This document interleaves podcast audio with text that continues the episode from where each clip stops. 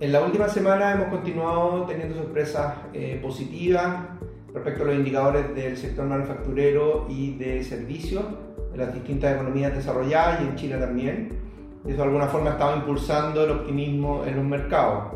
Sin embargo, esto se contrapone a eh, el riesgo de rebrotes eh, importantes de la pandemia, en particular en algunos estados de Estados Unidos, pero por supuesto no se puede descartar de que pueda haber eh, riesgos de rebrotes en, otros en otros países que ya habían dejado atrás de alguna forma la parte más, más crítica de la pandemia. Así que entre esos dos eh, factores eh, creemos va a estar eh,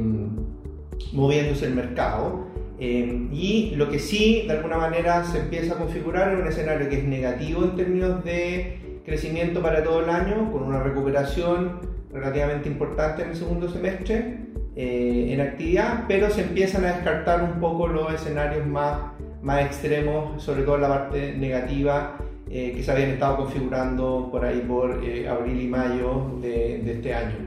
Entonces, de alguna manera, esos escenarios se empiezan a ver menos probables, aunque por supuesto la caída del 2020 eh, va a ser significativa.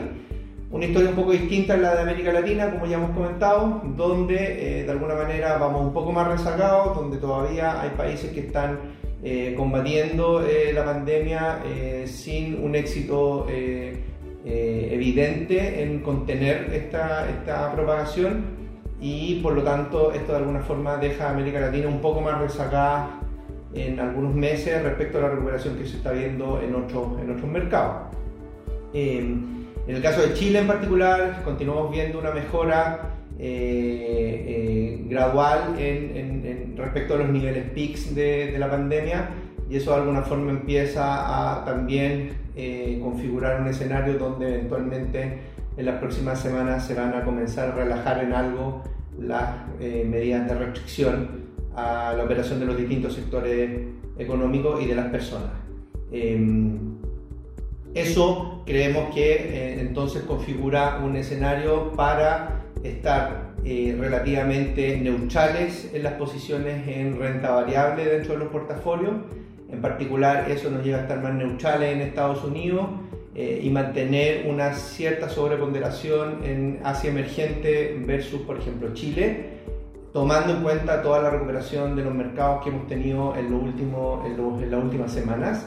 Em, y eh, por lo tanto este balance un poquito más, más, más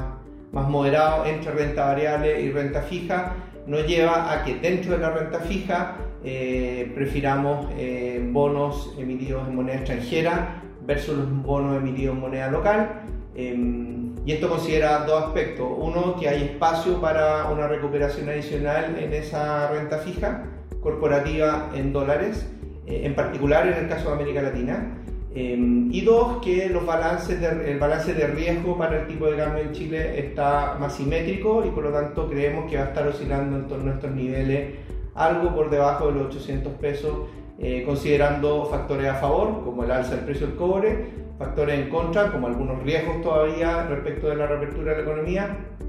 y, em, y esto nos lleva a estar un poquito más neutrales en términos de, del tipo de cambio. Em, si uno lo lleva a la renta fija local para ir cerrando el, el, portafolio, eh, lo que creemos es que hay alguna, alguna eh, oportunidad adicional en la renta fija en, en UF versus peso, eh, donde creemos que todavía hay algún espacio para que se recuperen, a pesar del dato de IPC de este mes, que estuvo algo por debajo de la expectativa, al marcar un menos 0,1 de variación en, en junio eh, con un mercado, con analistas que esperaban eh, un cero para este mes. Eh, creemos que todavía hay alguna oportunidad para que se recupere en algo la renta fija en UF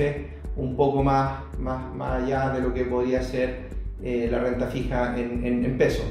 Em, eso configura entonces este, este, este, portafolio con mira a julio y un poquito más allá,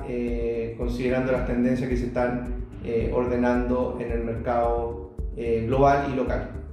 Muchas gracias.